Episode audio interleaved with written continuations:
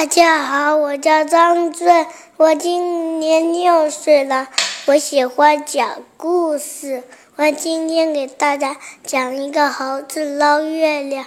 有一只月亮掉在天空上，然后有只猴子在树上，然后一只月亮照到河，然后河，然后猴子看着一个河。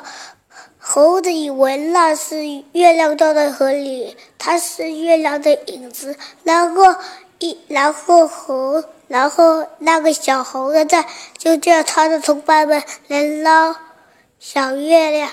然后有一只猴子掉在树上，然后贴着另外一个猴子的脚，然后另外一只猴子就牵着另外一只猴子的脚，然后。